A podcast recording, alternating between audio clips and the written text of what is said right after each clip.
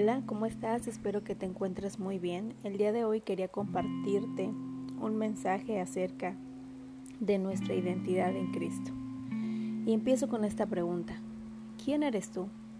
Estamos en un mundo donde constantemente somos bombardeados por la sociedad. La juventud está siendo aturdida por las redes sociales, televisión, incluso lo podemos ver hasta en la música queriendo imponernos ideologías con las que tenemos que estar de acuerdo. ¿Y qué pasa? Si no es así, entonces no encajamos dentro de ella.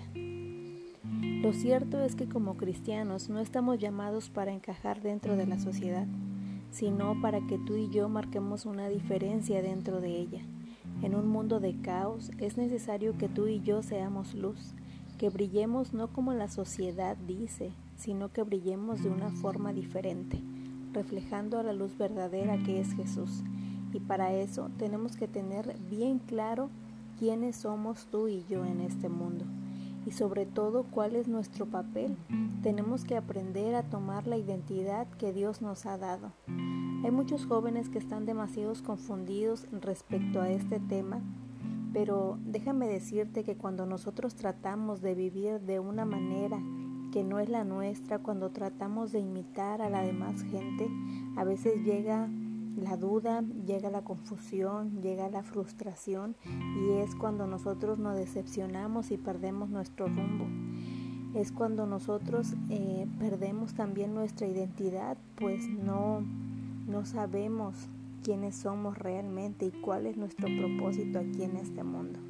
Y la verdad es que a veces eh, por querer ser alguien que no somos, llenamos nuestra vida de cosas que no nos edifican.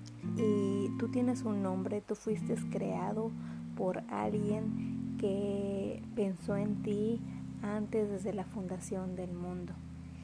Resulta que muchos jóvenes están confundidos por todo esto que está pasando, pero déjame decirte que la sociedad no define quién eres tú. Las personas constantemente nos señalan y nos juzgan. Si algo nos sale mal, es más fácil señalarnos que hacernos ver nuestro error. Si fallamos y caemos, es más fácil juzgarnos que ayudar a levantarnos. La gente puede decir mucho de nosotros, pero ellos no definen quiénes somos. El único que nos define y nos da identidad es Jesús. La palabra de Dios nos dice que somos sus hijos. Somos escogidos, somos amados, tenemos un valor que solo Jesús nos puede dar. Tú y yo somos sus hijos y jamás lo olvides. El enemigo tampoco define quiénes somos, y es que a veces los susurros del enemigo a nuestro oído son más fuertes que lo que Dios ya nos ha dicho. Debemos de recordar que el enemigo solo ha venido para matar, robar y destruir. ¿Y por qué? Es simple porque tú y yo hemos sido creados a imagen y semejanza de Dios.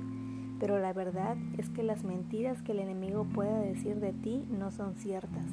Debemos aprender a pelear las mentiras del enemigo con las verdades de Dios. No eres tu pasado. Y es que a veces por donde el enemigo nos ataca es precisamente por los errores que cometemos en el pasado. Entonces aprendamos a pelear con la verdad y la verdad nos dice que somos nuevas criaturas. Las cosas son hechas nuevas. La verdad nos dice que hemos sido alabados y limpiados por la sangre del Cordero. La verdad nos dice que somos escogidos, somos llamados. Así que aprende a callar esa voz del enemigo, pues él no define quién eres. Y por último, nuestra identidad tampoco se define ni siquiera por lo que nosotros pensemos de nosotros mismos. Y es que a veces no es la sociedad, ni siquiera es el enemigo, a veces el que más se juzga y se señala es uno mismo.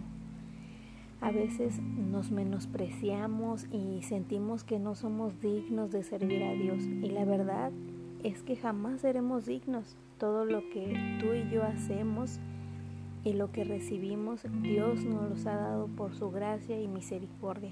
Así que ya no te señales más, ya no te menosprecies. Dios nos ha llamado a hacer luz y reflejemos esa luz al mundo. Toma la identidad que Dios te ha dado y pelea la buena batalla. Tú eres su hijo, fuiste llamado para, para hacer luz, para hacer la sal.